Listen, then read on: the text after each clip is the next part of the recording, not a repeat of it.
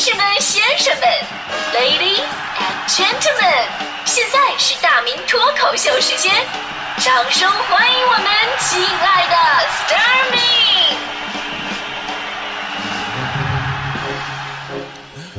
好，欢迎各位来到今天的大明脱口秀，我是大明。今天呢，咱们说的是您难忘的实习的经历哈，就是甭管您的年纪有没有到这个阶段，但实习基本上是绝大多数人呢都会遇到的人生非常重要的角色转换的关卡。呃，咱们呢都是通过实习才开始真正的了解一个行业的。你会发现呢，就是很多东西吧，就是虽然说你学的是这个专业，但真正在工作岗位上，很多东西是课堂上根本学不到的。比方说。扫地，然后拖地、浇花、替人取快递。干完以后呢，还要表情学会特别轻松的说：“哦，没事儿，我不辛苦。”现在呢，各个单位实习生也特别的多哈。到一个办公室，怎么分辨哪些是正式员工，哪些是大学实习生呢？这很简单，你看那些把手机放在桌子上光明正大玩的，都是正式员工；把手机藏桌子底下捅咕的，那都是实习生。当然了，作为一个实习生啊，如果到了一家这个工作氛围特别好的环境去办公，对自己的成长真的有非常大的帮助。今天呢，呃，还是一个特别的日子，今天是十一月八号记者节，对吧？我跟各位说说我那时候工作的实习的经历。就我大四那一年还没毕业呢，但是很幸运的通过社会招聘到吉林电视台去工作。我去上班的第一天呢，我妈当时含泪送着我呀，说。哎呀，说这儿子你好走好啊，我这怎么着？我说妈，我我就去上个班儿，也不离家出走，你不用那么激动。我妈说，孩子记住啊，这次是你自己要去上班的，千万别像是当初逼着你上学一样，总回家里要钱了，行不行啊？其实吧，说到钱的问题，我当时真的幻想过，说工作以后吧，我起码能自己挣个零花钱，对吧？结果发现我错了。虽然我每天都起早贪黑工作，出去采访打车钱都自己掏的，但前三个月真的是一分钱都没给我，说是试用期，好不容易第四个月也完成了，领导说了，说大家伙领工资吧，我特别高兴。结果工资拿到手，数了两个小时，一共四百块。我之所以数这么长时间，是因为我不相信是这个数，婚礼包红包还得包个吉利数字呢，对吧？所以我在那一直搓那个钱，我看是不是有两张粘一块的。完事我终于理解了什么叫做新闻民工，所以我特别理解现在实习生的各种不容易哈。虽然实习生本身没有什么资格去跟单位层面去谈判什么，但是单位领导拿出什么样的态度去对待实习生，展示出什么样的企业文化，代表着你们是不是能够留住优秀的人才。而现在这个很多单位啊，包括公司，实习生呢往往是不受重视的。甚至呢，被当成廉价的劳动力来利用啊！之前央视不是报道过吗？说陕西交通职业技术学院公路运输管理专业的二百四十名大二的学生，被学校安排去韵达快递西北分拣中心顶岗实习。这些学生啊，每天要工作十个小时，但是报酬只有可怜的十块钱啊！干十个小时给十块钱，这不仅仅是完美的降低公司运营成本的方式，最主要的是，你想啊，这个公司一旦出现问题了，快递分错了，或者说东西砸坏了。有了完美的借口，这实习生干的啊！实习生在这其中就是纯纯的弱势群体了。即使我们都是这么走过来的，难道我们就要把这种不公平的规则继续下去吗？所以问一下各位有没有这样的经历？您在实习的时候有没有遇到工作量过大或者工作时间过长？有没有遇到过工作与招聘启事描述不符？有没有遇到过工作成果被正式员工所夺取？有没有替人背黑锅？有没有这个工作环境跟住宿条件特别差？有没有被语言侮辱过？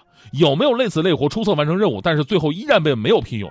有没有遇到过这一切的待遇之后，领导问你实习的怎么样啊？你依然表情特别轻松的说：“啊，没事我不辛苦。”其实呢，从实习的角度来看，本来呢也不是为了赚钱，能多学点东西就行了。就怕是碰到某些陷阱，比方说啊，这之前呢，可能很多朋友听说过，爆出一张微信聊天的截图，指的是中国某著名金融机构的一位非常有地位的分析师的一个企图潜规则女实习生。这事儿当时引发了金融圈以及网友们的热议啊，尤其这位分析师暗示人家的姑娘第一句话，简直是堪称禽兽界的至理名言啊。这是一个名利场，你愿意吗？啊能把能把龌龊的潜规则说的这么文艺，真的是没谁了，是吧？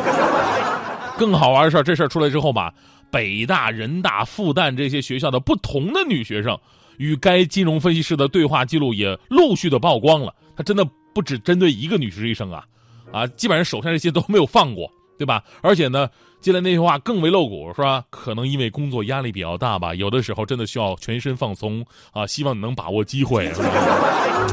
其实最惨的吧，我觉得还不是这些女实习生，最惨的是已经在他手下的这些女部下，估计出事以后啊，都想办法怎么跟自己男朋友解释呢？所以呢，如何在法律法规上保障实习生的权益？如何承认实习生的努力是值得肯定的？尊重和鼓励这些涉世未深的孩子，让他们对于这个行业继续抱有美好和希望。所以呢，如果啊您有实习生跟您学习的话呢，请好好的对待他们吧。你看我们节目组啊，对待我们的实习生就特别的好。我们呢平时除了工作，我们出去玩也都是在一起的。如果有活动，也会给实习生发一点劳务，所以大家伙的关系一直保持的非常不错。我印象当中非常深刻，有个男生，这男生呢家是河北的，呃，父母都是首钢的职工，家里呢没人从事媒体，从小啊这小伙子继承了工人家庭优秀的品格，什么呀？就是人特别耿直，平时工作呢啊一马当先，非常本分，而而且非常认真，没从任劳任怨。一点怨言都没有。实习结束，我们真的舍不得这份感情啊！当时这个孩子握着我的手，泪流满面，一句话说不出来，人太耿直了啊，也不善言辞。后来呢，听说我平时喜欢这个铁观音嘛，那孩子有一天给我打电话说：“哎呀，呃，大明老师啊，我给你弄了最好的铁观音，但那个武警不让进门，呃，我我就给你放门口了，你有空来取一下，我我就先走了。”我当时特别感动啊！我下了楼，看到门口的时候，我真的是瞬间泪流满面。门口啊，立着一尊两米多高的观音像，铸铁的，下面刻着一行字儿：“赠我亲爱的大明老师，落款首钢集团。”我多想告诉这个孩子，老师，我喜欢的是铁观音，不是铁的观音。这玩意儿好几万斤，我咋拿回去啊？我。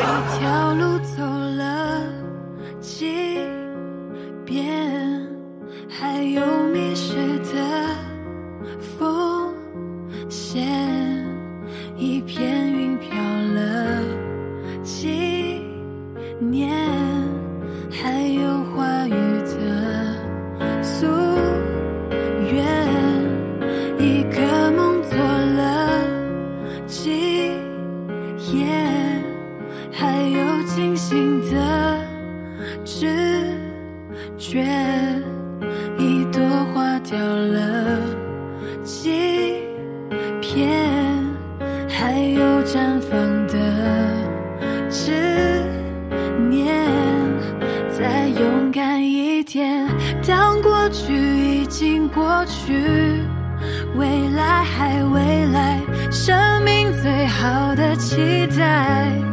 这一刻展开，晚霞褪去，月光会亮起来，一直在，一直在梦的口袋。